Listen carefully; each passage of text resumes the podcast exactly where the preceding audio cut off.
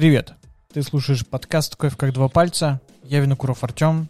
В этом выпуске я и Тимур Карпов встретились с Дашей Захаровой, чтобы обсудить с ней ценообразование кофе, вообще вот эту всю ситуацию с ценами. Вот, ее деятельность в комитете СКА и выборами, которые были, по крайней мере, актуальны на время записи. И дальнейшее профессиональное развитие после э, Кофе КЛД, что она делает, чем занимается чем планирует заниматься. Все в этом выпуске. Приятного прослушивания, делитесь с друзьями, э, ссылками, отмечайте нас в Инстаграме, э, лайкайте и все вам остальное. Вот, все, приятного прослушивания. Итак, дамы и господа, встречайте, у нас в гостях Дарья Захарова. Включил правильный. Саша, привет. Привет, привет. Привет. Да, давно не виделись. Почти да, год. почти год, Почти действительно. год. Пора Шикарное, итоги шикарное подвести. время. Шикарное время. Рассказывай, Даша, что у тебя произошло? Что нового вообще? Как настроение? Как тебе настрой? Как тебе на, на- в свободном плавании, так сказать? Слушай, Плывётся? ну, все хорошо у меня. А, да, действительно, я ушла из КЛД, вот сейчас работаю сама на себя. Очень интересное ощущение, но оч- очень клево. приятно делать то, что я считаю нужным и правильным делать, а, там, выстраивать какие-то цели, реализовывать идеи, идти по тому пути, который тебе кажется правильным. И, в общем, в этом есть какая-то ну, с одной стороны, волнительность, потому что, ну, как бы ты доверяешь только сам себе и сам несешь ответственность за те решения, которые ты принял. Но с другой стороны, это очень клево, ну, что ты прям не идешь на компромисс с собой, да, ты делаешь так, как ты считаешь правильным. Если вдруг это не очень правильное решение, ты сам потом это разгребаешь. Но в целом, конечно, я очень рада, очень рада. А ты, э, ну, то есть, э, не, не хочешь быть таким фрилансером, как, знаешь, типа, там, истории, типа, э, там, я уехал там на Шри-Ланку и работаю там. общем, На Бали, и- на Бали тогда. На Бали, да. Просто и там, и там сейчас много русскоязычных э, фрилансеров, которые кайфуют и такие, и транслируют этот, э, эту жизнь Как мечту. в холодную Да. Москву. И такие, типа, смотрите. Вот. Э, Слушай, я не то чтобы привязываюсь к месту, э, я привязываюсь к работе, потому что я вижу, что здесь, в Москве, мно- можно много что сделать. И, собственно, на то, что я предлагаю на свои услуги, есть спрос. Если будет спрос где-то в других странах, в общем-то, у меня нет такого, что «Ой, нет, я никуда не поеду, там не страшно, не страшно, с удовольствием». Бы Меня здесь не то чтобы прям много чего держит, ну вот, если получится куда-то съездить, поработать, это вообще на самом деле одна из моих таких тоже целей, мечт, ну, в плане поработать где-то с границей, там тоже там реализовать себя в этом плане, я думаю, что когда-нибудь получится. В какой стране ты бы хотела поработать больше всего? То есть вот у тебя есть ряд стран, и ты такая, вот, ну вот в первую очередь вот сюда. А, да нет, наверное. Не могу сказать, что у меня там какой-то рейтинг есть, где бы я хотела поработать. Это, наверное, привязка в большей степени к языку. Ну, то есть я говорю по-английски, и больше там я особо ни на каких языках не говорю, там, типа испанском, немецком и так далее. Вот, поэтому тут, наверное, ну, как- какая-нибудь англоговорящая страна. Ну, Австралия. ну, может быть, да. Канада. Канада, да. Канада. Не знаю, Европа где-нибудь. Норвегия. Не знаю, там вообще говорят по-английски. Да, мне кажется, там по-английски да, там э, они- больше, же больше своем, свой да. язык. Как второй Да. учат сразу язык. Но мне кажется, он там с таким наречием, что там даже знание английского не поможет. Ну вот, да, то есть в этом и суть, что типа, есть же акценты, есть диалекты. Вот. Насколько это будет удобно работать с таким. Я думаю, что было бы желание, там все сложится. Вот, а если бы тебя пригласили бы э, не только поработать, но и, условно, знаешь, э, переехать прям на full time работать где-то, ты бы пошла? Э, Ну, переехать, типа, проектная работа на полгода. Я думаю, что есть смысл всегда, прежде чем такие серьезные шаги делать, э, приехать посмотреть на ПМЖ, а там уже какие-то выводы делать. Потому что, ну, как бы везде с разные люди, свой менталитет, свои какие-то традиции. Не знаешь, приживешься ты, не приживешься. Поэтому, ну, как бы приехать на время, там, типа, на месяц, на два, на полгода, на год, да, можно, дальше там уже какие-то выводы делать, принимать более серьезные решения, может быть. Мгм. Клево. Слушай, вот э, та тема, о которой я бы хотел поговорить с тобой, Мгм. это ценообразование кофе. Вот, потому что мы недавно записывали выпуск с Данилом Пановым, Мгм. вот, и он сказал, я ничего не буду говорить, потому что Даша Захарова все расскажет. А, Серьезно. Да, она такая, так, она все знает, я вообще ничего не буду говорить, все. И мы остановили запись, и все, и больше ничего нет. И я такой, ну, ну ладно. Вот, и поэтому А давай. Я готовилась э, рассказывать о комитете СКА. Комитет СКА, блин, подожди, ну, комитет, блин, на то. Вот, ценообразование, цена, деньги, блин, почему все так дорого, все, почему, что это значит, вот. Ну, ты видел, что происходит на бирже кофеина? Я, Ты видел, что происходит с долларом? я вижу, Да. я А что с вижу, фрахтами?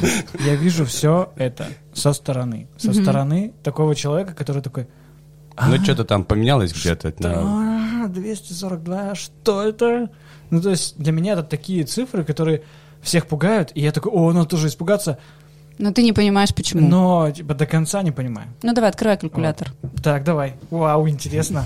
Интерактив. Круто. Калькулятор. Открыт. Открыт, хорошо. Смотри.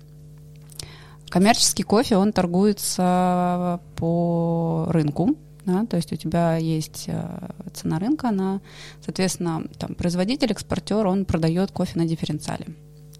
Дифференциал это такая единица измерения, которая прибавляется к рынку. Она может быть положительная, может быть отрицательная. Если она положительная, соответственно, а- это идет плюсом к рынку, если она отрицательная, это дискаунт, это скидка. А от чего она зависит? от- от- качества кофе. Если это качество плюс-минус боржевое, то, соответственно, ну, как бы цена будет где-то там, какой-то дифференциал, э, ну, будет в районе там э, этой, ну, как сказать, ну, то есть биржевое качество, которое ты можешь купить с биржи, оно продается по цене актуальной, биржевой. Если это что-то выше по качеству, то это, соответственно, цена выше. А, Если на- это... Наценка типа того. такая. Да, наценка, да, да, да. То есть пре- А. премия, она называется премия. А как оценивается качество коммерческого кофе? Так очень по-разному в каждой стране. В том-то дело, что своя система дифференциалов, потому что она привязана к стоимости производства в той или иной стране. То есть, понятное дело, что дифференциалы в Бразилии одни, дифференциалы в Колумбии другие, дифференциалы в Кении третьи. Ну, то есть, в принципе, в каждой стране так. Вот. В Эфиопии кофе торгуется без привязки к биржу, там, ну, как бы производители, экспортеры, они устанавливают свои цены, хотя, конечно, они поглядывают, э, я уверена, ну, как бы на то, что происходит вокруг. Вот, они, соответственно, цену устраивают, исходя, устанавливают, исходя из того, там, сколько ягоды стоили, какие там, как, как государство устанавливает. Очень часто государство устанавливает. А у них э, есть какое-то правило выше, ну, как они должны построить эту цену?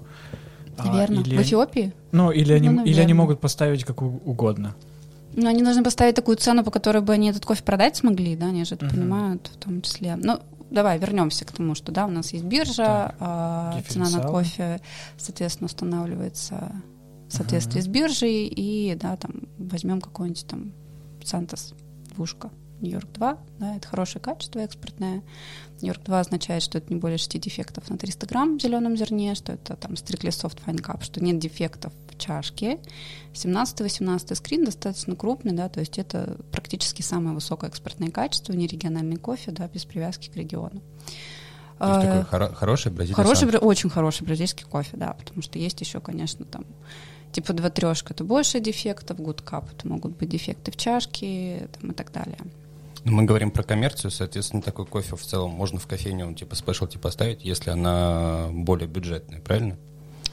Ну, понимаешь, тут как бы очень такой трики вопрос, а, коварный, потому что если ты говоришь, что ты спешлти кофейня, то ты как бы не можешь, ну, на мой взгляд, работать на Сантосе, да, ты Ну, должен да, покупать да. specialty Ну, не называют себя спешлти, да, как бы всячески стараются, там закупают хорошее молоко, но вот э, денег на кофеек у них пока не хватает, и они вот на Сантосе работают. Ну вот сейчас они они смогут позволить себе спешлти кофе, потому что есть такой спешлти кофе, который стоит уже как Сантос, потому что Сантос очень сильно вырос в Да, цене. да, да, да. А Вот, у них будет шанс сейчас. А, так вот, и, собственно, прибавляет, да, там 240, я не знаю, сколько сейчас у нас биржа. Я, поскольку уже не работаю в Калдаве, не Нет, нет телевизора, который показывает. А, На самом деле на многих сайтах есть эта информация, на том же Калда есть, но возьмем 240 условно, да, он сейчас Мгм. вырос, 240 плюс прибавляем дифференциал. Не знаю, как тоже, какие сейчас дифференциалы в Бразилии, возьмем условно 240? 15. 240 это... Центов за центов фунт. за да, фунт. центов за Ага. фунт, да. То есть это центов за 400 грамм. Плюс э, 15, не знаю, с потолка. Плюс 15. А, Это та цена, которая ФОП, которую предлагает экспортер. Вот в эту цену 15 э, дифференциал заложена, соответственно, его маржа, заложена его логистика там, до, пор- до порта, потому что, ну, как бы это их ответственность довести кофе и положить на судно, а дальше уже начинаются, соответственно, ответственность линии, э, и, соответственно, страховые риски несет уже, скорее всего, импортер. А, вот. И, соответственно, дальше, ну, как бы кофе приплывает, и, соответственно, на него да, также нанизывается цена уже импортера здесь, потому что ему нужно кофе, соответственно, тоже там логистика ему сколько-то стоит, э, ему сколько-то стоит хранение, финансирование этого кофе, да, хранение, соответственно, этот кофе привозит, он его хранит у себя на складе, там, я не знаю, месяц, два, три, год, да, ну, обычно Мгм. там рассчитываем, что мы храним год, а дальше мы его продаем. Финансирование, да, знаешь, что такое финансирование? Это, ну, как бы, чтобы кофе купить, тебе надо деньги найти, деньги ты берешь у банка, финансирование — это, собственно, те проценты, которые ты ему возвращаешь, да. Мгм. То есть, э, ну, как бы д- деньги стоят денег тоже, да, это тоже закладывается в стоимость кофе. И дальше, соответственно, у нас еще есть тоже А маржа. Я должен что-то плюсовать сюда еще. А, ну, я не помню, сколько там было, короче, хранение финансирования, предположим, еще 14 мы закладывали. Еще 14. Ну, то есть меньше, чем дифференциал в стране, в которой мы купили. А, ну, мы еще Ну, маржу не 15, заложили. это 14. Да, Мгм. мы еще маржу Да. импортера не заложили. Вот. И предположим, что это будет тоже маржа импортера, это будет тоже там, не знаю, 30 центов. Но я еще раз повторюсь, это условные цифры. Да, Да. выдуманный из головы, да, мы ну, просто они, наверное, плюс-минус похожи, может быть, уже. Ну, я просто ушла, и вот уже три месяца не работаю в колде, вы знаете, эти знания не очень быстро, собственно, уходят из головы, потому что мне они теперь не очень нужны. Сколько получилось? 300, 299 центов. 299 центов. Переводим в доллары за тонну. Умножить на 22,046. Сколько получается? А, 6591 доллар 754 цента. И умножить на наш НДС э, один- 1,2. 1,2. 20%. Мгм. 7910 долларов и 1048 центов. Да, ну и, собственно, если ты поделишь на тысячу, ты получишь цену за килограмм. Мгм. Сколько это? Так, поделить бип-бип на тысячу. А, почти 8 долларов, 7,9. Ну, Вот это цена за Сантос сейчас на Мгм. рынке. Вот так она и И складывается. пугаются этого из-за того, что раньше этот же кофе стоил 4 доллара. 4 доллара. Да. Там 3,9. а не Да, 7,9, но вот, собственно, эта цена выросла из-за того, что вырос уровень биржи. Не Ага. потому что кто-то начал больше зарабатывать. Ну, в плане, что вдруг экспортеры такие сказали, ой, нет, давайте мы, Мы будем хотим больше. не 15 э, дифференциал, да, там, а а 500, нет. Ну, то есть просто вырос уровень биржи, и автоматически выросла цена на кофе. А как раз-таки уровень э, биржи, он зависит от изменения спроса и предложения. Да, то есть кофе мало, предложения нет, спрос при этом большой, вот цена, соответственно, растет на ресурс. Смотри, а странные вот производители, которые устанавливают, ну или там те, кто устанавливают этот дифференциал, Мгм. они могут э, спекулятивно повышать его из-за того, что в принципе все повышается, и они такие, ну мы повысим, вам-то как бы так все растет, мы тоже повысим. Э, Ну смотри, а, дифференциалы могут и расти, и расти не потому, что кто-то хочет из этого извлечь какую-то выгоду, а потому что ситуация внутри в стране такая, что стоимость производства тоже растет. Мгм. Да, там, например, ну, в Бразилии, да, там практически была это, экологическая катастрофа в связи с тем, что там вот эти заморозки произошли. Ну, то есть как, там, я не знаю, видели вы эти фотографии из Бразилии, там просто, ну, деревья, они все умерли, они э, там надо все пересаживать или восстанавливать, и все это займет, ну, три года минимум. Вот. И, соответственно, ну, как бы бывает так, что чтобы собрать урожай, обработать его, ну, как бы нужно, соответственно, какие-то дополнительные ресурсы привлечь, э, там, людей найти, там, может быть, в условиях ковида это действительно стоит дороже, ну, то есть мы не знаем, да, то есть в каждом конкретном случае, в каждой конкретной стране нужно смотреть э, отдельно, рассматривать, да, я знаю, что в Колумбии, когда я еще вот в КЛД работала летом, да, в Колумбии выросли дифференциалы, то есть помимо того, что вырос уровень биржи, еще и выросли дифференциалы на кофе, то есть, а, в принципе, урожай очень сильно подорожал. Тот кофе, который в Колумбии стоил раньше, ну, типа 6,5-7 долларов, сейчас стоит 10. Вот, это, ну, как бы, то есть на это тоже выросли цены. Такое mm-hmm. тоже бывает. И сейчас еще, еще проблема с логистикой, очень выросли фрахты. То есть если раньше контейнер привезти стоил 2000 долларов, то сейчас это стоит 7-9 тысяч долларов. И вот эти люди, которые занимаются логистикой, они как раз-таки ну, они так и делают. Пользуются ну, да, они пользуются ситуацией, mm-hmm. и как бы помимо того, что действительно есть реальная проблема с контейнерами, есть еще как бы а, и момент, что люди хотят заработать. А фрахта это что вообще такое? Ну, это стоимость перевозки. А, то есть транспортировка да. контейнера одного. Да, да. Угу. Вот, поэтому как бы условия складываются сейчас так, что ну как бы цена на кофе растет по объективным причинам более-менее. Не потому что кто-то вдруг решил, очень, что очень кто-то хочет заработать. Вот, и в связи с этим, ну, как бы мы наблюдаем очень интересную ситуацию, что, в общем-то, хороший спешлти 80-84 стоит столько же, сколько стоит обычный коммерческий кофе. Ну, это вот, э, ты говоришь, касается коммерческого кофе, а угу. со спешлти кофе такого не происходит, потому что он не торгуется на Он бирже? не торгуется на бирже, да, он отвязан от нее, потому что там идет цена в зависимости от стоимости производства. Но опять же, если стоимость производства растет, то растет и цена на кофе. То есть по договоренности, типа. По договоренности, да, да. Угу. Может ли быть такое, что коммерческий кофе будет дороже стоить? спешлти кофе? Или спешлти кофе в любом случае будет подтягиваться? Да, да, да, такое может. Да, такое, вообще кажется, такое да, было, такое было, когда, э, ну, на, начал расти рынок, а вот я когда, опять же, работала в Колде, у нас была ситуация, что у нас, ну, типа, кофе колумбийский, хороший, чистый, а, который мы покупали по fixed price, но не specialty, просто, ну, как бы, коммерческий кофе тоже может торговаться по fixed price, вот, просто, как правило, он дороже рыночный, но при этом он как бы качество чуть-чуть получше. Вот. И получилось так, что этот кофе был дешевле, чем коммерческий Супрема. Блин, ну такая странная ситуация. Просто э, на кого это в первую очередь повлияет? То есть на все коммерческие компании? То есть, типа, там, Это в первую очередь повлияет на тех, э, на те компании, которые привыкли конкурировать ценой, угу. демпинговать. То есть у них не, остра- не останется просто инструментов. Да, большие компании выкрутятся, естественно. Ну, Starbucks, они практически работают по цепочке, но в плане у них как бы свои, ну, свои фермы или фермы, с которыми они находятся в партнерстве, и они э, торгуются как раз-таки по фиксу, а, uh-huh. ну, то есть они ну, работ, они работали над тем, они понимают, что там им нужно очень много кофе, они должны быть уверены в том, что этот кофе всегда будет в наличии, поэтому они там десятилетия работали над тем, чтобы эти отношения выстроить и быть уверенными, что этот кофе будет по той цене, по которой им надо. Угу. То есть они как бы изначально подстраивают ну, под себя, условно, чтобы они не зависели от вот этих колебаний. Но они не то чтобы подстраивают, мне кажется, это просто логичное решение, когда ты уже начинаешь покупать, жарить, продавать какой-то объем, то как бы надо выходить на производителей.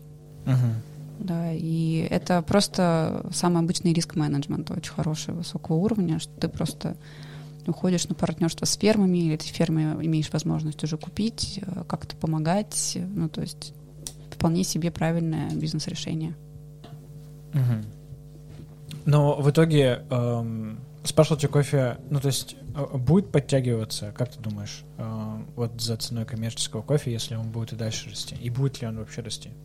Какие у тебя прогнозы на этот счет? Э, у меня, я вообще не, не думаю, что я компетентна говорить про какие-то прогнозы на рынке. Очень субъективно ты можешь сказать, это мое там мнение, и все. Андрей Эльсон говорил, что ну, типа, рынок вырастет до 240. Угу. Сейчас он, видите, достиг этой отметки. Критической. Я не знаю, будет ли он еще расти, надо следить на самом деле за новостями из А Бразилии. 240 это критическая отметка? Ну, она не критическая, она типа как бы высокая. Да, то есть последний раз э, высокое, такой высокий рынок был в 2000, если не ошибаюсь, 2011-2013 году. И он тогда достиг уровня 300. Мгм.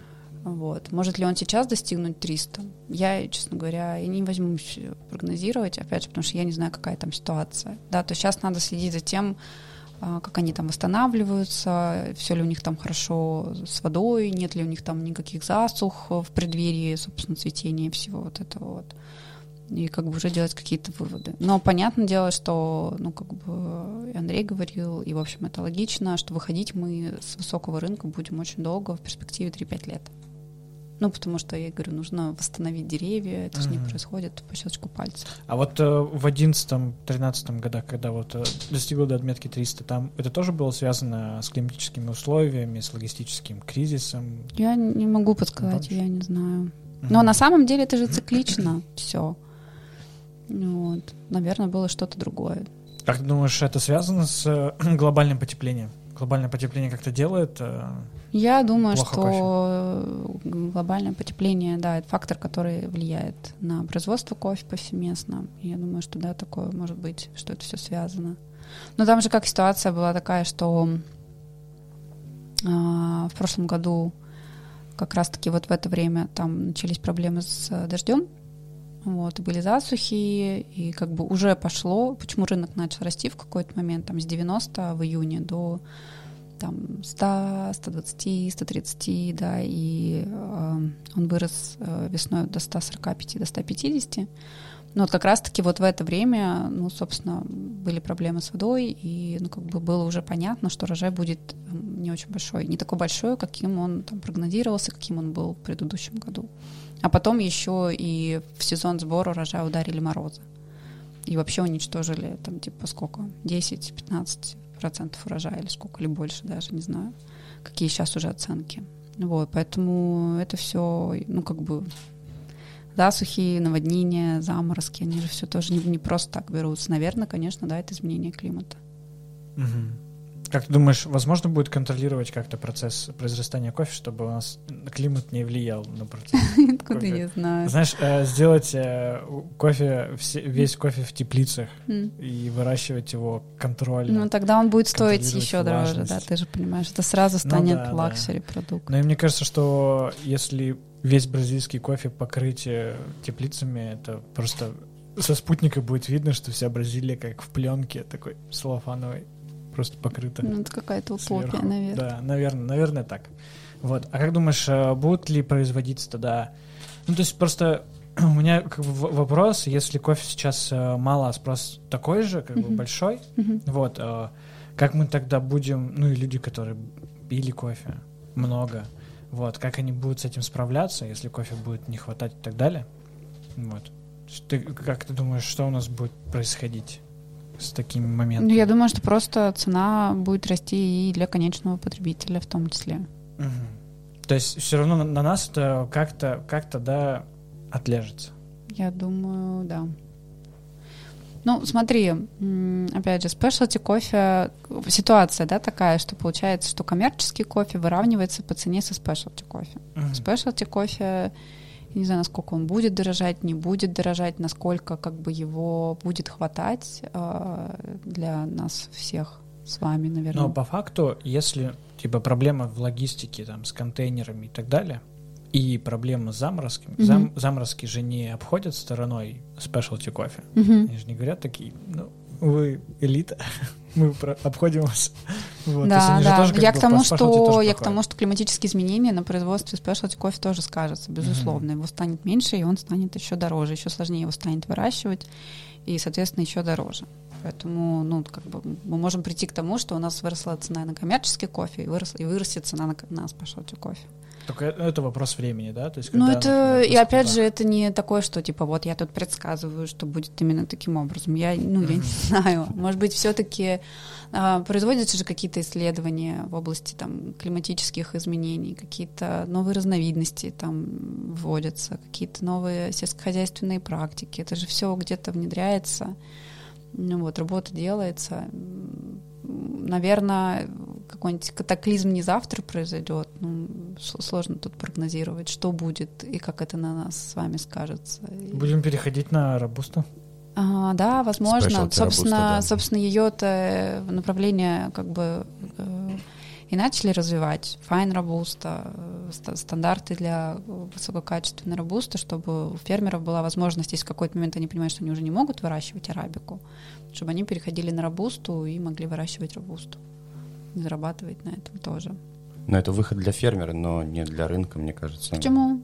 но specialty все равно, specialty арабика останется все равно, мне кажется, куда она денется. Она останется, да, наверное, но она просто, опять же, станет очень дорогой. Недоступный, типа того. Ну, типа, да, очень luxury-luxury. Может, Помню, робусту как... надо ферментировать э, там какой-нибудь бочке. Ну да, да, да. Я думаю, придумается да. что-нибудь. Ну, придумается. Чтобы сгладить, так сказать, углы робуста. Mm-hmm. И все, и ты пьешь такой, м да. И наконец-то потребитель прикол, к нам станет ближе. И все. И Когда был э, такой э, хайп Клабхауса, э, была какая-то группка э, кофейная, и там собрались ребята, которые прям всерьез обсуждали, что типа все, specialty кофе, сейчас э, арабика выйдет, и specialty кофе полностью перейдет на робусту. То есть такие какие-то сторонники mm-hmm. робуста. Я такой, типа, блин, ребят, ну это странно куда specialty арабика, типа, может деться? Ну, она будет, может быть, она будет дороже, да. Ну, ну представь, но... э, если обычная, например, ну, там, ладно, не Бразилия, но э, какая-нибудь Гватемала будет стоить как гейша, например. Ну, типа, 100 баксов. Такое, как бы, я, это я утрирую, наверное, то есть не скоро до этого, но, ну, а если, ну, представь, то есть, например, там килограмм кофе там стоит 100 долларов плюс. И мы такие, вау. Это приколдес, конечно. Вот, и, наверное, тогда мы такие, ну, я могу как бы и робуст попить. Она там ферментированная с арабикой. Вот, ферментированная арабика в бочке там 100 часов. Я ее пью со вкусом арабики. Робуста. Робуста вкусом арабики. Неплохо, да? Так получается. Не, ну, мне кажется, ну, если вот 100, э, 100 баксов за килограмм, да, допустим, э, сам фермер не будет ли э, немножко в накладе, потому что ему надо найти покупателя, который купит этот кофе. Ну так не, это же цена вырастет, если вот, ну сейчас же такое происходит, как раз Даша об этом говорит, что цена, цена на арабику вырастет, да, а да, на да, рабусту да. она будет, соответственно, да. И цена растет в соответствии со спросом, потому что спрос-то есть, а кофе нет. Угу. Вот, и как бы это утрированный вариант того, что кофе не стало совсем, угу. и... Но всегда должны быть какие-то, э, так скажем, нормы, на который... чемпионатах будут выступать э, с обычной Эфиопией, потому что она стоит просто бешеный. Такие, ну я что нашел там? Что нашел? было. Всего два килограмма Эфиопий Рогачев нашел. Вот с ней и пошел. Ты вот э, ты немножко отойду от темы, ты вспомнил про Клабхаус. Блин, Клабхаус вообще пролетел просто как... Э, как, как ураган как и сразу подобрался. Как звезда, да. Потому что я помню, мне писали, типа, Артем, давай там тебе надо делать в Клабхаусе. Это все, подкасты умрут. Ты такой, да-да-да, да, сейчас, такой, начну, и такой, все затихло. Сейчас там что-нибудь начнется. И все. И все потом пролетело, и все сейчас никто, я, вот реально ты сказал, я даже бы не вспомнил про Клабхаус никогда уже. Вот, вообще интересно. Ты не сидела в Клабхаус? М-м. Я сидел неделю, тебя, наверное. Тебя мимо, мимо тебя прошло? Ну, я слышала Клабхаус. Э, что... А присоединялась, ну, там, нет. просто слушала беседу, там, нет, например, нет. в чатике? Вот, я как-то один раз послушал. Такой... Меня на неделю хватило. Там, короче, был один чатик, который каждое утро в 8 часов начинался, ну, запускался, вот. И специализация была в основном по кофе. И там был Геннадий из э, Микали, вот, был э, еще пару ребят. Вот, я залетал туда, там собирались какие-то, не знаю, владельцы кофеин или кто-то просто любители кофе, и там вот все, все, каждый день однотипные вопросы. Как выбрать кофе, какая кофемолка, типа, а, как открыть кофейню, еще что-нибудь такое. И вот, вот это постоянное обсуждение, я просто ну, как через неделю такой, ну, да, в целом того, ничего нового. Из-за того же, что запись-то не сохраняется, она же там вроде удаляется, то есть комната да. закрывается, все, записи никакой нет, угу. ты не можешь ничего больше послушать. Ну, в этом эксклюзивность, и, типа, да? Ну, типа, да. Но при этом вот приходится повторять каждый раз одно и то же, потому mm что новые люди пришли mm и то же самое спрашивают. Вот. Поэтому подкасты живые. Здравствуйте. Вот, кофе как два пальца. Ладно, а, про финансовую часть мы э, спросили Дашу, вот, мне ну, очень хочется... Мне, про... мне стало понятнее, да, то есть угу. спасибо. Пожалуйста, да. Посчитать. Да, кажется, а ты да, смотрел мой, э, мое вступление на пире? Нет, не смотрел, но Данил как раз об этом Ну и вот да, говорил. там просто я об этом очень подробно рассказываю, и как бы я тебе рекомендую. Я посмотрю запись, обязательно. да, я, я отложил смотреть попозже. Да, да, да. Я Он- думаю, просто станет понятнее, почему, чего, к чему. Эта запись есть на, на YouTube. Да, ну, в- Да, да, на канале Пир Кофе, да. Все, вообще кайф. Так что взлетайте на YouTube. Там нас нет. Зато там есть Даша, да. Да. А, я больше хотел узнать, ты вот закончила работать в КЛД, вот, и ты закончила работать в комитете э, СКА, вот. А, Расскажи, сколько раз ты уже баллотировалась в этот комитет? Ну, я избиралась два раза на должность координатора по образованию, потому что по правилам а, выборов ты не можешь больше, чем два раза баллотироваться на одну и ту же должность. Да, там нельзя на третий, э, при условии, что нету там кан- кан- кандидата, там конкуренции какой-то, типа того. А, не- а нет То такого, есть можно что- на третий можно срок конс- Если больше никого нет, типа, да? Да, да, да. Мгм. А нет такого, что можно Конституцию СКА там поправить И вместо двух сделать четыре. и просто там зачеркнуть этот пункт. И все. И просто, ну вот, как бы... Можно у них уточнить, но вряд ли они поступятся э, своими конституционными правами. Да, там же избирательная какая-то комиссия есть у СКА вообще прям типа, Ну, всё- всё собственно, головной офис запускает сам процесс, Мгм. и, в общем-то, все, все они это контролируют, чтобы обеспечить объективность. Вот. М, Голосование происходит там по ссылке, соответственно, которая присылается главным офисом. Мгм. Всем членам СКА. Да. Мгм. Так, и ты была э, координатором по образованию. Да. Вот. И какова твоя роль была? Ну, то есть какая задача стояла перед тобой вот эти все четыре года? Ну, вообще у координатора по образованию понятная задача заниматься продвижением курсов СКА, м, рассказывать о них, какие они существуют, какие в них преимущества, как их пройти, кому обратиться. В общем-то, поэтому вся работа состояла в том, чтобы отвечать на запросы на почту. Здравствуйте, а у вас там есть это обучение обжарки, или там у вас есть обучение на бариста. Вот. И, собственно, еще организация образовательных мероприятий. Да? То есть Как, таким как Брюс бонусом... Всемогущий, прям, который сидит такой, типа, ему постоянно там молитва приходит, всем он да. отвечает. Всем да. А, Да, да, да. Ну, в общем, я просто в какой-то момент решила, что, наверное, надо просто эту информацию с английского на русский перевести, на сайт, собственно, а, положить, чтобы все могли знакомиться, читать. Вот, поэтому четыре года вообще, конечно, я вчера, позавчера села смотреть всю эту информацию, думаю, боже мой, столько работы проделано, я уже что-то даже просто забыла, что я когда-то там делала. То есть там согласовали проведение СТ-курса в Москве, с проведение сертификации международной на суде. У меня год на это ушел, чтобы согласовать ее. WCP тренинг, э, кучу, э, в общем, тренингов для судей с привлечением там, международных судей, сертификацию по брюшу, по обжарке мы сделали. Это, конечно, ну, как бы, такую движуху я люблю. Я, собственно, как бы и пошла на этот пост, чтобы иметь возможность эти мероприятия проводить, делать, повышать уровень там судейства, повышать, в принципе, уровень, ну, как бы, образования, вот. Количество тренировок. Количество тренеров, да, чтобы у людей была возможность учиться, чтобы у людей была возможность повышать свою квалификацию.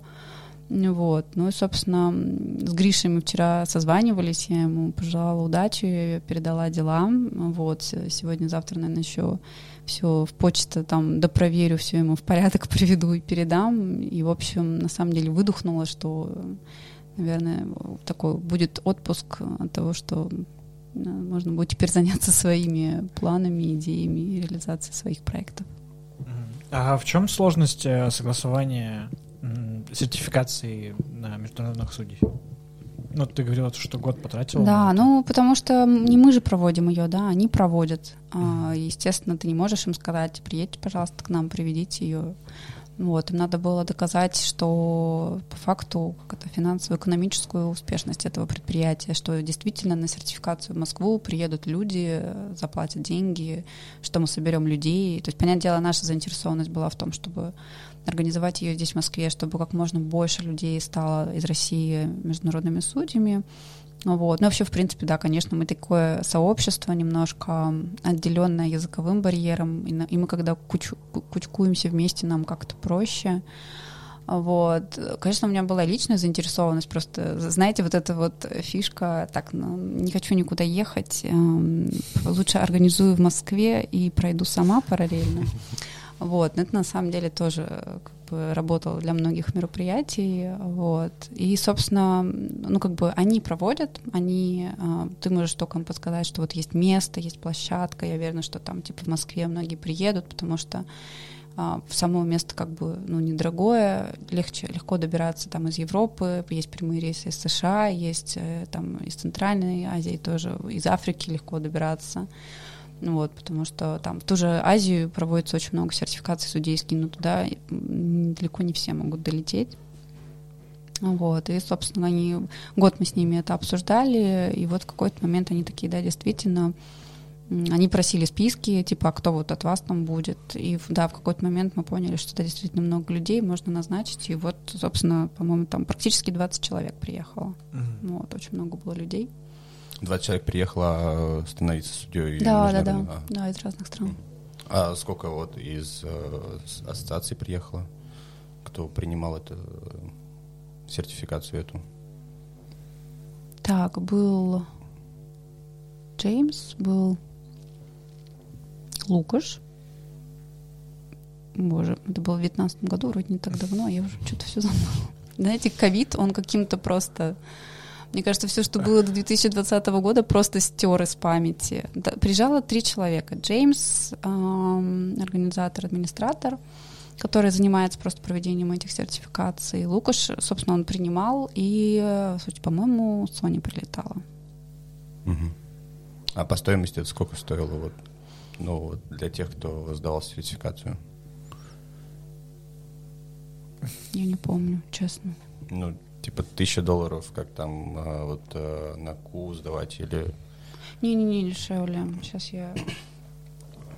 А любой мог судья стать э, международным?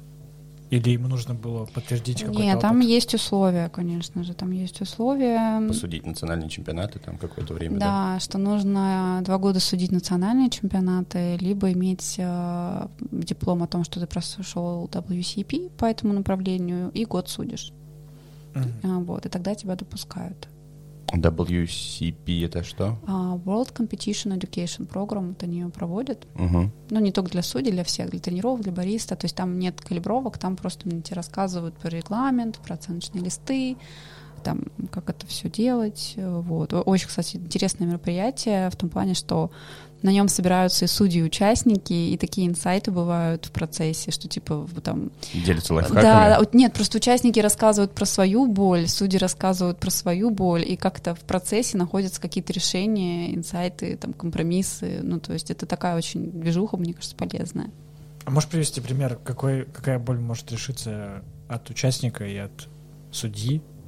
Можно ну, температуру на тачке поменять, пожалуйста. Ну, там какие-то бывают, да, ситуации в процессе выступления, что вот, а, вот меня вот так э, там типа интерпретировали, да, потому что ну, как бы очень многие вещи, ну, сложно все прописать в регламенте, ну, реально. Ну, то есть, если какие-то ситуации проходят, а, они остаются на усмотрение там главного судьи, как правило, а главные судьи исходя там из каждого личного там какого-то опыта, опыта судейства, они одну и ту же ситуацию могут решить по-разному, там, в пользу участника или не в пользу участника. И вот, ну, как бы вот такие моменты возникают, возникают дискуссии, и действительно в процессе, да, там, ну, приходит к пониманию, что да, можно было бы, наверное, по-другому сделать. В этом вот есть Классно. интерес. Супер. А, ну, хочу сказать, что за 4 года работа твоя проведена была более, наверное, чем отлично, потому что столько сейчас тренеров, столько курсов, по-моему, вообще прям в любом городе, потому что я помню, раньше было, типа, только можно было к Корюкину поехать в Краснодар, и все, mm-hmm. и, типа, больше ничего. А, нет, еще в Калининград, в Калининграде, да, и в Питере я забыл Маркелов, не Маркелов. Как Иван Макаренков. А, Макаренков, вот, постоянно фамилию угу. путаю, да. А еще Тимур Дудкин периодически приезжал. Ну да. Ну, Но я хочу отметить, что это не, не только моя заслуга, да, в общем-то, индустрия растет, и все больше людей становятся тренерами, ну, по своему как бы собственному, как не то чтобы желанию, они просто берут паспорт и едут за границу сдавать этот тренинг. И сейчас, э, кстати, очень сильно это все скажем так, ужесточили, то есть там надо не просто тренинг, раньше было это типа ты, я хочу стать тренером, я прошел там все уровни по данному модулю, закрыл Мгм. профессиональные экзамены, прослушал тренинг и стал типа инструктором. А сейчас у них там типа все сложно, они там проходят обучение, они там потом сдают какие-то экзамены, все это, в общем-то, не так просто. Учебные планы поменялись, э, усложнились. Мгм. Ну, вот, так что они идут все по пути какой-то большей, э, ну, как бы закручивания гаек, что, в общем, наверное, хорошо, Да, правильно. потому что да. это стандартизация, да, то есть если раньше было же очень часто запросы, что, типа, слушайте, ну вот курс СК, курс СК, а все преподают по-разному, и у всех свое какое-то видение, и, в общем, ты можешь прийти на курс СК к разным тренерам, и там будет совершенно разная информация. Ну вот, и я думаю, что сейчас они идут как бы по пути того, что ну, все должны более-менее один и тот же учебный план преподавать и быть, в общем-то, компетентными.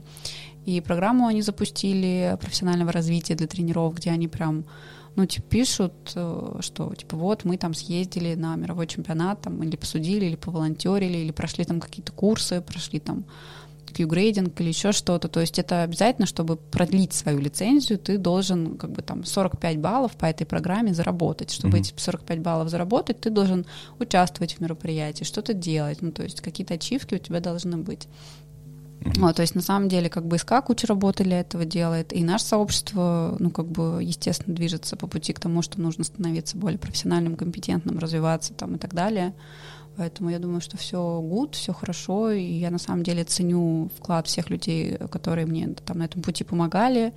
Там Сережа Сорин, который помогал мне переводить, э, точнее он сам переводил, я потом редактировала э, требования к площадкам э, СКА для проведения курсов, Юлю Обидину, которая, э, к сожалению, погибла не так давно, что она мне помогла создать на сайте карту образовательных центров, то есть это как бы ну, то есть я всегда ратовала за то, чтобы привлекать больше людей в работу Национального комитета, потому что, конечно, одно делать все это, ну, как бы это очень тяжело, это очень много работы, и это отвлечение ресурсов, ну, как бы своих от э, основной деятельности. В общем, это непросто. И работа в Национальном комитете — это волонтерская такая штука. Мгм, мгм. Ну, за нее не платят, да. Да. Но зато это хорошая возможность получить какой-то опыт, а, получить, да, опять же, как бы пройти, организовать какое-то мероприятие, пройти его, да. Это, ну, бесценный опыт. Еще и организовать и тоже получить этот опыт. Это также возможность познакомиться с большим количеством людей, какие-то связи, общение, там, все это тоже, ну, как бы для меня эти четыре года, да, они были, там, может быть, тяжелые с точки зрения того, что все это сделать. С другой стороны, я как оглядываясь назад, это, ну, так ценно все, и, ну, как бы такое огромное количество работы проделано, и ну, как бы такой вклад, а, вот, и я понимаю, что, как бы, я теперь знаю, на что я способна, ну, то есть вот это в этом плане, как бы, для меня самая большая ценность. Тебе не кажется странным, что это именно волонтерская работа, что, например, э, СКА не может, например, окей, даже это может быть не финансовая какая-то подоплека, а, например, э, координаторы могут, например, там... там, Бесплатно условно, обучаться. бесплатно обучиться, да, по какому-нибудь модулю, например, или какой-то именно Какие-то инициатива от плюшки. СКА, Мгм. да, которая позволяет, ну, то есть там мотивирует не только того, чтобы получать опыт, проделывая огромный масштаб работы, но еще и давать какой-то результат. Мгм.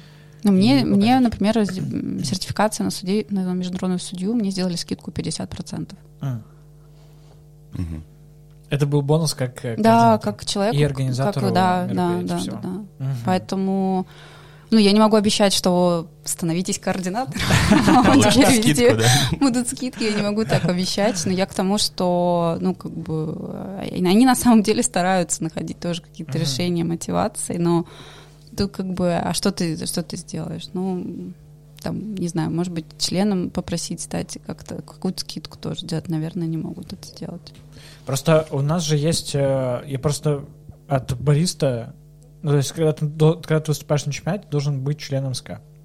Вот, за э, членство СКА ты получаешь что там сколько-то, до- 100 долларов вроде или около того. Там, а, скидка есть еще для России. Мгм. А, там порядка 80 или 75 Долларов, да? долларов или, Или евро. евро. Вот что-то я... вот- 60 евро, я помню, но это было... ну, 60 Ну вот евро это Руслан где-то писал, вот- что он заплатил 75 евро, сейчас кажется. Да, да, ну вот. А, И одна из как бы болей бариста, которые участвуют в этих чемпионатах, они такие, так, что я получаю за то, за то, что я плачу как бы членам СКА, кроме того, что у меня есть возможность участвовать в чемпионате и а, так далее. Понятно, что там, например, на мировом чемпионате, если ты член СКА, ты можешь получать по скидке разные ну, там, типа, на мероприятие ты Да, бесплатно приходишь, да, тебе не нужно оплачивать На- билет. на Но у мерч. тебя, соответственно, есть скидка на мерч, у тебя есть э, доступ к э, отделу там research исследования на сайте СКА для членов. У тебя есть возможность экзамен ты проходишь э, там с 50% скидкой какой-то, да. Ну, то есть они со своей стороны сделали там какие-то бонусы, но на самом деле мне кажется, это как раз-таки работа национального отделения в России, а именно человека, который отвечает за членство, пытаться найти какие-то пути а, поиска путей именно создания преимуществ для локального сообщества. Это, конечно, одна из целей. Вот. А так, ну да, барист платит, и судьи платят, если они хотят судить национальный чемпионат, им тоже нужно быть членами Sky. Ну, ну да, а как, ну, как по-другому? Ну, то есть, а, а что? Ну, как бы ассоциация мне- существует мне на было бы- взносы членов. Мне было бы приятно, если бы эти взносы шли бы национальному условно комитету СКА, то есть как отделению. Но то есть, они не и, могут например, ему идти, потому что нет организации, нет АО, Мгм. нет ООО, нет ИП, да, то есть это не привязано к какому-то конкретному, это ни на какого человека не оформлено. Поэтому они куда физически могут пойти, на какой, на чей счет, на счет э, какого-то человека? Тебя бы это устроило? Если бы это была какая-нибудь компания Васи Пупкина, и все твои деньги, деньги других членов СКА шли на его счет. Если он является координатором, ну там, в комитете. А через два года не является. Хорошо. Ну все, значит, мы тогда не будем деньги ему. Или- Все пока. да, а все оставшиеся оставить, да, у него на счете. А, ну, не, понятно, что это нужно не просто как бы сделать, и вот теперь мы все деньги отдаем вот тебе. Вот, то есть понятно, что это нужно организовать определенным образом. То есть я Ну, просто так к тому, вот что... каким образом, понимаешь, над этой проб- эта проблема, она как бы н- нерешаемая, ну, в плане... Нерешаемое? Ну да, а как Почему? ты... Ну, потому что в России вот любая компания, она регистрируется на какого-то человека. Мгм. И как организовать преемственность при этом дальше, когда комитет переизбирается каждые два года, ты никак этого не сделаешь. Ну, то есть по факту нужно, чтобы в организации был хотя бы один человек, который э, условно, Постоянный. ну, типа. постоянный, да, да, то есть не, не сменяемый. Но при этом он не будет никакой... А как он легитимно будет относиться к комитету, если он не переизбран? Но чтобы он не влиял на работу. Постоянный волонтер, на которого оформлен юридический адрес ООО и все и так далее. Но это предполагает сразу определенную ответственность юридическую. Человек, почему ну, кто-то должен быть готов это делать, брать на себя. Не Да. так все просто, да? Да, не, не- не так все просто абсолютно, то есть я не отрицаю. Вот, просто я говорю, что мне, нап- например, было приятнее, если бы я понимал, что, ну, деньги идут на развитие какого-то вот сообщества как раз-таки, которое внутри, Ну, оно же, по сути, идет А на они- развитие они- сообщества. а не которое где-то там. Оно идет в, А- в а у центральный, нас- а у у нас, э, у нас все у нас волонтеры. в нас СКА, у нас в. СКА есть э, счет, где вот там наши эти деньги, они есть, и мы можем их как-то потратить. Бю- бюджет, типа того. Да, да, да. Бюджет Ну, типа, там же как получается, все взносы членов э, для членства СКА в России, они идут в головной офис, но там какой-то процент остается типа за нашим комьюнити, за нашим сообществом. И мы, в принципе, можем, ну, как бы из с этого счета списываются деньги, ну, типа, по-моему, каждый год или каждые два года, или там, я не знаю, какой-то срок, ну, какая-то сумма списывается за то, что там, типа, мы являемся национальным отделением. А, вот, то есть Это мы- тоже еще один взнос. ну да, да, да. Вот. Взнос А так у взносов. нас типа есть какая-то сумма, которая может быть там на что-то потрачена, если мы захотим. То есть если мы, например, захотим м, Провести обучение какое-нибудь, да, например, да, и типа. пригласить э, кого-нибудь из World Coffee Events, то мы можем сказать, типа, слушайте, а вот у нас там деньги есть, можете, пожалуйста, приехать за эти деньги и там что-то сделать. Ну, можно вот так поступить. Может быть, можно было организовать мировой чемпионат у нас в Москве э, и тоже как-то эти деньги привлечь в том О, числе. а как это вообще можно сделать? Потому что я думаю, вот когда-нибудь, когда-нибудь он будет вообще это в России. Потому идея. что там, типа, получается, что если ты хочешь быть местным локальным организатором мирового чемпионата, там тоже, типа, кучу денег надо заплатить. Но я точно не знаю как, но мне кажется, это хорошая идея. Вот, но я не уверена, что кто-то возьмется ее реализовывать. Мгм. Для этого нужна большая компания, которая этим всем займется. Типа как вот... Для э, этого нужно желание, в первую В очередь. первую очередь, ну, как, как, как везде, как и всегда. Не, просто вот это примерно работает так же, как на национальные чемпионаты проходят. То есть есть какой-то организатор, там, допустим, в каком-нибудь там Новосибирске, какая-нибудь компания, которая говорит, я вот хочу провести чемпионат. Вот, отборочный там по сибирскому региону. Да. Вот, и ему одобряют. То есть он тоже какой-то взнос за это платит, что вот я хочу, я вот могу заплатить. Не-не-не, никакие взносы не, не платят. Ага, а то есть, э, чтобы провести мировой чемпионат, то есть национальный комитет должен заплатить деньги, чтобы это Но там провести? организатор, не национальный, ну, поскольку национальный комитет это не компания, они Мгм. не могут никому ничего заплатить. А, организатор ну должен да, быть. да, да, организатор должен быть местный. Мгм. То есть в целом, будь у нас какой-нибудь большой игрок в, на рынке, кто-нибудь мог бы, так сказать, типа, хочу мировой чемпионат провести. Ну, Люблю кофе, у меня дома кофемашина стоит. Хочу, чтобы было у нас здесь чемпионат. Нет, а вы знаете же, во многих странах э, есть организации, которые там, ну, типа Национальный комитет СКА, там компания, вот она, собственно, она и проводит чемпионаты все эти. То есть она, мы идем по пути, что мы типа вот такой э, избранный э, орган, волонтеры, которые выполняют в основном такую административную работу. А есть, соответственно, компании юридические, за которым там статус закреплен, что они компании, которые берут на себя роли организаторов чемпионатов. Мгм. А мы, соответственно, такие администраторы на птичьих правах, ну, которые выбраны членами сообщества, мы, собственно, как бы распределяем среди организаторов эти чемпионаты. То есть это основная функция национального комитета, чтобы эти чемпионаты, они совершились. А там еще кучу всего можно делать довесок, да, а в других странах, например, вот это, ну, как бы национальное отделение, оно действительно регистрирует компанию и само проводит все эти чемпионаты, делает какие-то движухи там и так далее, то есть тут уже люди делают э, на что выдумка гораздо, и, в общем, ну, естественно, как бы в рамках своей деятельности, в рамках своих функций, в рамках интересов сообщества. Просто я, участвуя в организации чемпионата э, разок, я понял, что это, ну, вообще чисто инициатива, ну, определенных людей и определенной компании. Потому что заработать на этом, мне кажется, очень сложно. Вот, ну что очень много денег уходит, э, Очень много на сил. все, очень много Мгм, сил, очень много времени, людей и всего, и все там все дорожает, и ты такой, ну блин, все, выехали, поехали. Да, это не ну, а в просто. целом, вот, э, получается, компания-организатор вкладывается в то, чтобы провести. Ну, то есть она снимает какую-то, арендует площадку. Да, ищет а, спонсоров, ищет чтобы все это спонсоров, да, отбить. Да, да, да. Да. И в целом, вот, она Создает где-то в ноль, наверное, выходит, да? Ну, И- то есть идея, да, выйти хотя бы, ну, выйти в Хотя ноль. бы, да. То есть в- в- выйти не в минус. Вот, я думаю, такая задача. То есть Мгм. это чисто тоже волонтерская Но это не штука. волонтерское, это типа получается, что ты работаешь на развитие рынка. То есть это тот рынок, на котором тебе же все равно потом работать, и ты типа его для себя готовишь. Мгм. Ну, еще имя тоже себе Имя немножко. себе, да, репутацию, авторитет э, тоже в том Тоже пиар. числе, Мгм. повышение там тоже профессионального уровня. То есть это, ну как бы с одной стороны, ну как бы не очевидно экономическая какая-то прибыль и выгода, но в перспективе типа на несколько лет вперед это выгодно. Должно быть. Вот. Ну, я, как бы, у меня опыт такой, что был, что там э, мы организовывали Брюрискап московский, э, помещение было это производство обжарки для обязательной подачи, Мгм. а для открытой подачи э, было производство СФТ. Мгм. Вот. И получается, что э, это было условно как на, на спонсорских условиях, то есть мы не платили за эти помещения. Мгм. Ну, Вот, да. но там, например, подходит ко мне там Рома Стерхов, например, и он такой говорит, вот, типа, вот с, с нас взяли, там вот сколько нас там, типа, э, 35 человек, с нас взяли по 5 тысяч рублей. Куда деньги эти ушли? На организацию. Вот, и я такой, Рома, одни перегородки, чтобы судьи не видели вас при обязательной подаче, стоят 40 тысяч рублей.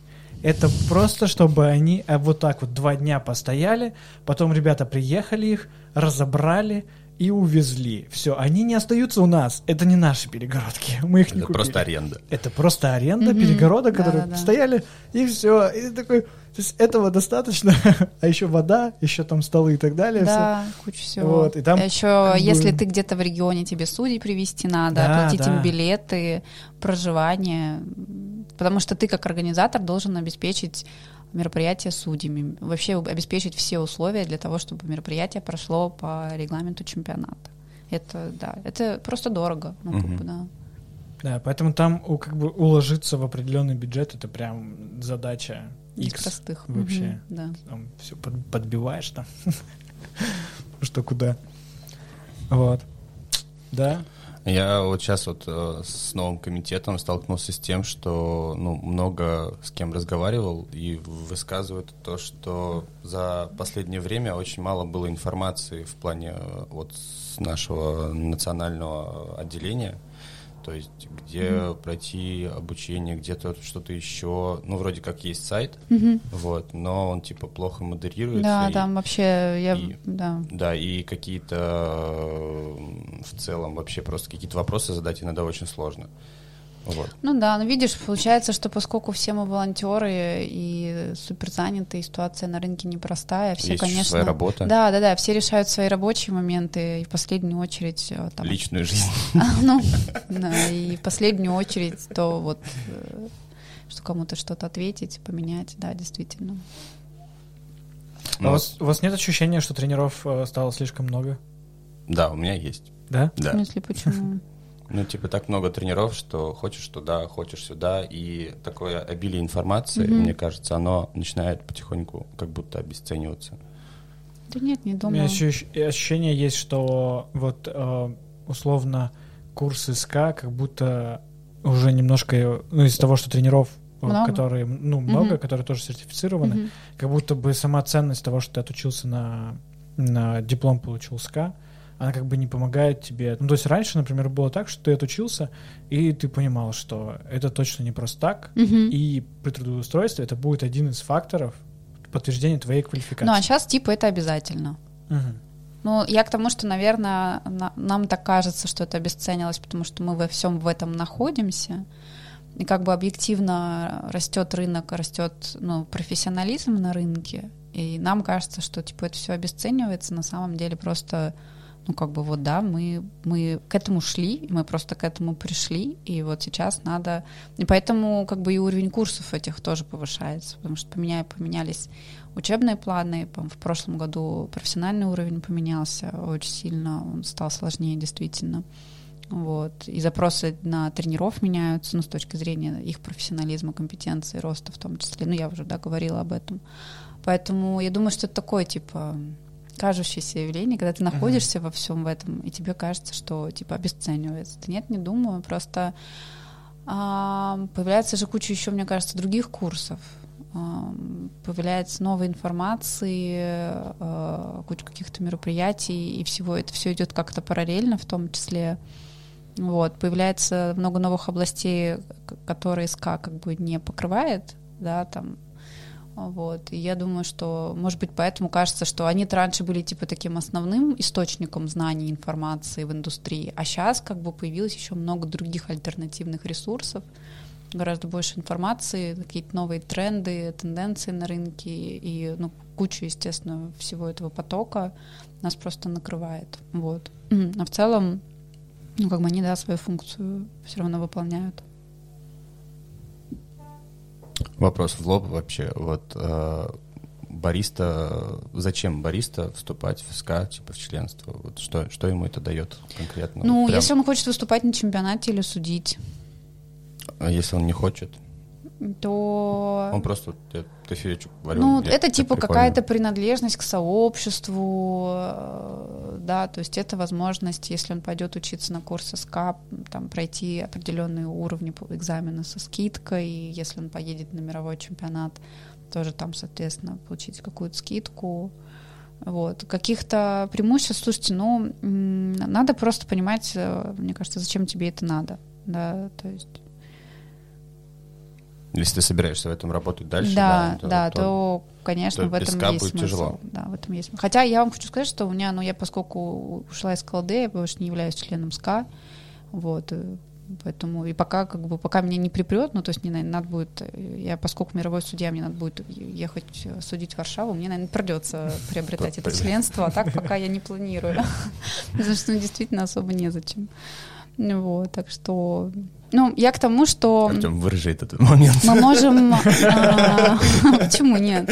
Понимаете, я просто... Я всегда так, типа, вот, вы, типа, хотите, чтобы мы вам платили деньги, а зачем, типа, что нам за это будет? Ну, то есть вот полемика всегда ведется в таком ключе. Мне хочется сказать, слушайте, ну, если вам что-то не нравится, идите и сделайте так, чтобы вам нравилось. Да? Идите волонтером и создайте такие преимущества, ради которых людям бы хотелось бы вступать э, в ассоциацию СКА. Так, конечно, сидеть такими диванными критиками быть очень легко и не делать ничего для сообщества. Это, типа, э, самый простой способ, типа, я вот вас избрала, идите делайте. Ну, типа, вместо, ну, как бы оно и не делается, ничего и никуда не двигается, потому что, типа, шесть человек решают все проблемы индустрии.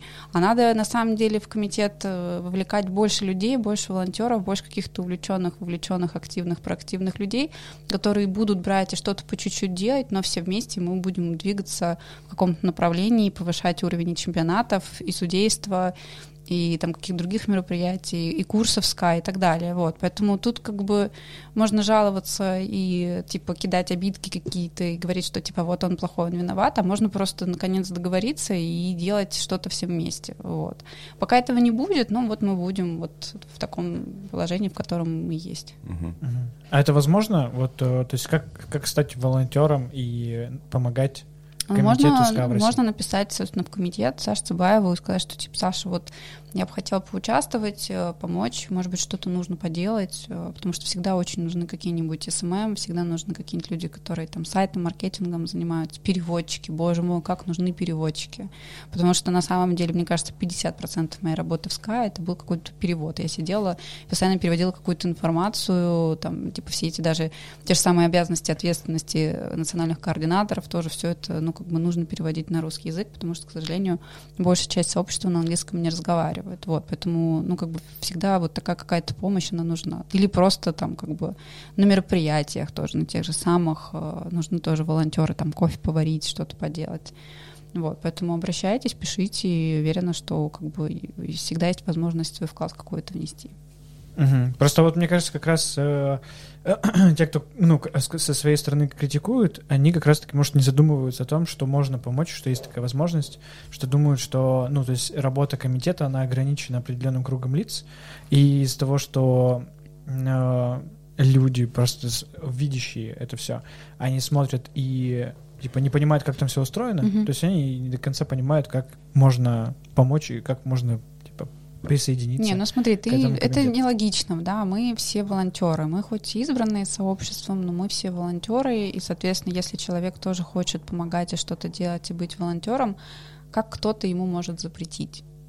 Типа, я вот хочу там а, помочь вам что-то перевести, что ему кто-то скажет, что типа нет, сиди там и ничего не делай, но это же нелогично, это странно, и там, если кто-то хочет развивать судейство и готов организовать калибровку, ну, ему что-то кто-то может сказать, что типа нет, типа ты не имеешь на это права. Ты не в комитете? Да, ну то есть это... Ты не избран? Тебя что, избирали? Ну, нет, нет. нет. Ну, типа, конечно, наверное, э, кто-то, ну, конечно, как бы вроде как можно так сказать, но вы понимаете абсурдность этой ситуации, что когда тебе предлагают помощь, а ты такой, типа, я сам Сусанин. Я, да, я, я, да, тону, да. Я, я тону, и не надо меня спасать. Да, да, да, да, да. Это выглядит именно таким образом. То есть, Это мне, мне кажется, выбор. мне кажется, ну как бы один из путей эффективной, эффективной деятельности комитета это как раз-таки вовлечение сообщества в его деятельность. Потому что по-другому, я говорю, шесть человек с той нагрузкой, которая есть, даже с тем, какой минимум просто можно делать, без людей не справиться. А если мы хотим какой-то план максимум на какое-то развитие, то, конечно, это может быть, мне кажется, 30-50 человек обязательно вовлечение людей из региона, потому что проблема нашего сообщества это такая жесткая централизация, потому что все происходит в Москве, в Питере, а в регионах вообще проблема. Проблема с судьями, проблема с участниками, проблема с образованием. И надо на местах создавать какие-то такие э, активные сообщества, искать людей, которые готовы как бы там на месте что-то делать, проводить, оказывать им помощь, содействие, рассказывать, как это сделать. И, в общем, тогда будет что-то двигаться. И не только у нас в Москве, но еще и где-то в регионах. Да, кайф. Все, что вы, вы что, вот слушаете сейчас? Вот, идите, Идите, помогайте, да. Ну что вы? Мы же все в одной лодке. Да, именно так, именно так. Гребите, гребите, ребята. Просто мне кажется, вот так вот, Как больше людей, да, будет грести, да, тем быстрее что вот э, зачем это надо, вот для кого это, типа я вот деньги заплачу и что мне этого будет. Мне кажется, они вот просто реально такие люди, которые приходят просто поварить кофеек и все. Они как будто люди немножко без цели. То есть они им нравится работать, они в целом живут этим. Вот, э, пробовать кофеек, настраивать, там, ходить по кофейням, на каппинги и так далее, но они особо не хотят как-то вкладывать в себя. То есть они думают, что им как будто вот есть комитет, он мне должен, вот, пусть помогает. Ну, так, к счастью или к сожалению, не работает. Да, так это не работает. Просто с этим придется смириться. Вот, еще у меня друг тоже, ну, он совершенно не кофейный человек, вот, я много чего рассказываю про вообще, как у нас там движухи происходят, и он такой говорит, блин, у вас так классно, типа, все на волонтерском движении, типа, там, судьи э, сами там ездят куда-то, судят просто, вот, просто посудить. Ну, то есть им никто за это не платит. Ну А. смотри, это же, да, это создает определенную атмосферу, оп- определенный, как сказать, сближает, потому что когда люди связаны не только каким-то коммерческим интересом и не только это отношение, типа я тебе заплачу, а ты что-то сделаешь, а когда мы это делаем на каких-то общественных началах, это действительно, ну как-то объединяет. а, но тут просто важно понимать, что когда ты что-то даешь, то ты что-то и получаешь. Да? Судьи, которые ездят судить э, чемпионаты в другие города или страны, они, соответственно, тоже много чего получают. Они получают возможность там свои навыки и знания повысить. Они получают возможность попробовать какой-то новый интересный кофе, какие-то напитки для своей работы, какие-то новые тенденции тоже посмотреть, открыть, да, соответственно, тоже. И они получают возможность пообщаться, познакомиться с новыми людьми. То есть это в любом случае, это такая ситуация вин-вин, когда как бы все стороны выигрывают, да, то есть это выигрывают там организаторы, участники чемпионатов и судьи в том числе. И для участников это тоже ситуация вин-вин, да, то есть они участвуют, они получают какие-то там навыки, знания в процессе подготовки, и при этом у них есть возможность себя как-то показать, продвинуть. э, Ну, то есть, как бы мы все в этом плане действительно в одной лодке, и не надо никогда рассматривать ситуацию с позиции что вот я такой классный, и мне тут все должны. То есть надо смотреть позиции так, я вот классный, я могу вот это дать, и могу вот это, соответственно, для себя получить. Ну, вот тогда это будет работать. Просто Мы, вот- же, мы же работаем с кофе, а кофе никому ничего не должен. Да, да, да. Хорошо, Даш, расскажи, а, чем ты занимаешься сейчас бе- вне, вне КЛД. Никол, да. Вне комитета. Вне комитета. Да, я э, решила, в общем-то, попробовать себя в свободном плавании. И работаю сейчас сама на себя. М, э, обучаю сенсорному анализу и консультирую консультирую по четырем направлениям. Э, Первое направление — это Market Research Product Development. Эм, Это, собственно, какие-то, ну, как бы, если кому-то нужно создать какой-то кофейный продукт, провести какое-нибудь маркетинговое исследование на тему того, насколько этот продукт будет востребован, а, это я могу сделать. Потом э, quality А control. Кофейные продукты в какого типа? типа? Любого, смесь кофейную, там... Кофемолка? э, Кофемолка, нет, имеется в виду именно кофе. А, именно кофе. Да, то есть это могут быть, может быть, какие-то дрип-пакеты или вообще что-то Мгм. новое, да, какие-то капсулы, что-то, да, то есть вот в таком формате. А, второе направление — это quality control, quality assurance, да, то есть э, могу, собственно, прийти посмотреть, э, какую надо систему контроля качества внедрить для там входящего сырья, исходящего продукта, а, обучить людей, соответственно, это делать, прописать все стандарты. И а, третье направление — это проведение мероприятий, естественно. Да, то есть я, собственно, ну, как бы работая в КЛД, всем этим занималась, а, и как бы для себя поняла, чем я вот, собственно, этим и хочу продолжать заниматься.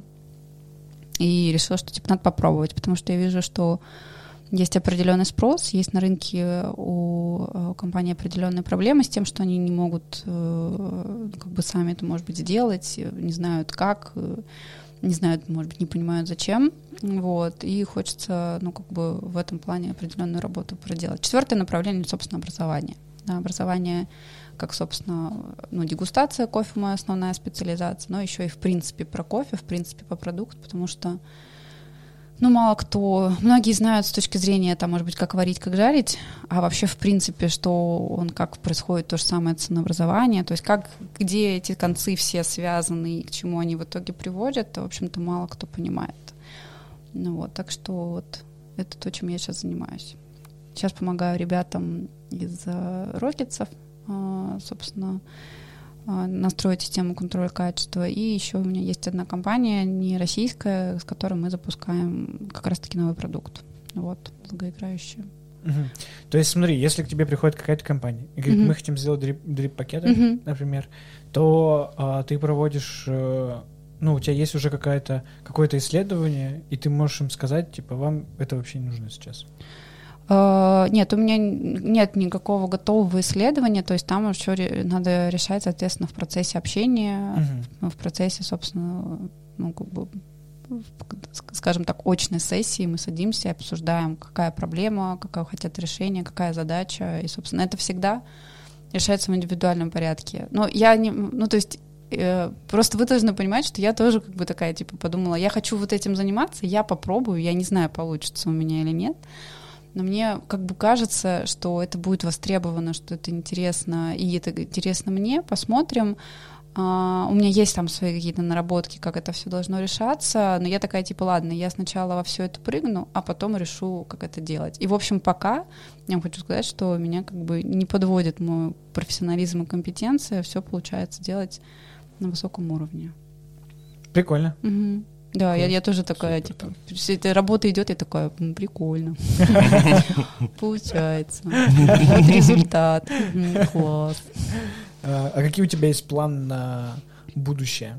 Ты просто хочешь, ну, то есть э, развиваться именно в таком направлении, или ты можешь, э, может, хочешь создать какую-то компанию, которая будет э, оказывать какие-то вот такие услуги, или наоборот уйти в какой-то определенный продукт?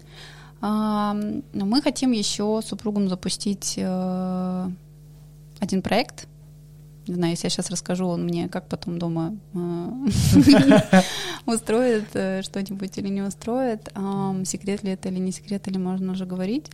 Мы хотим запустить кофейный агрегатор. То есть мы, я когда уходила из КЛД, ну, у меня были идеи, типа, да, запустить там, может быть, свой собственный бренд чего-то. А потом ну, он такой говорит, да, блин, бренды, все запускают бренды, это, типа, тяжело, это дорого стоит. А вот запустить э, сервис, э, который бы помогал людям знакомиться с кофе от разных обжарщиков, тем более ты, типа, как независимый эксперт, э, у которого куча, как бы, понимания, что такое кофе, и, как бы, куча напробованности, да, то есть я, в принципе, как бы, мне, почему мне нравилось работать в КЛД, и я считала, что это интересно, потому что я из всего нашего там ассортимента 100 плюс позиций могла порекомендовать там, клиентам то, что им нужно, да, исходя из того, какие у них цели, какое у них там видение кофе, какие у них там, какая у них аудитория, там, в каком регионе они находятся. То есть я, ну, прям такая, типа, ага, там, типа, ко мне приходит задача, я там могу сразу что-то накидать, что-то порекомендовать, еще и объяснить, как с этим работать.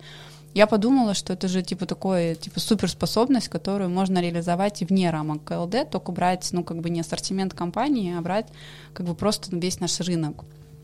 И, соответственно, дальше ну, как бы делать какой-то контент именно и образовательный, и просто про популяризацию кофе, и делать какие-то образовательные курсы или B2B, и B2C, и при этом делать еще и маркет research, различные рыночные исследования, то есть, представляете, там публика, типа 500 человек там, или сначала там, потом 2000, 10 тысяч, ты у них спрашиваешь, а как вам вот этот кофе, да, и при этом ну, как бы я могу это сделать с точки зрения действительно исследований, ну, как бы э, научных, потому что, ну, как бы сенсорный курс, вот эти знания, они позволяют придумать шкалу, придумать процедуру оценки, э, эту всю информацию создать, э, получить какие-то статистические данные, и вот вуаля, у нас на рынке будут какие-то данные о том, как на самом деле потребители нравится им этот, типа, анаэробный, например, кофе, или не нравится, да, то есть мы там по девятибальной гедонистической шкале у нас есть действительно какие-то более-менее объективные данные. То есть это то, что никто никогда не делал, и мне кажется, следить как раз трендами можно. Тоже. Следить за трендами, да, делать какие-то выводы, и главное, ну, связывать с тем, как бы, что происходит в мире, потому что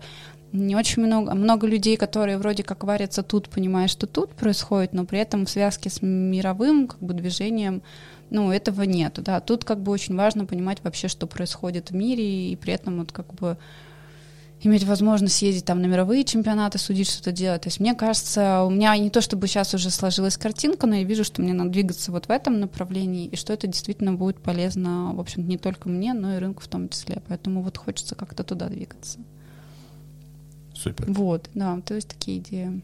То есть, по факту, если я приду к тебе и скажу, вот я из такого города, в таком-то регионе, и у меня там, а, ну, вот столько-то человек там, например, пьет кофе.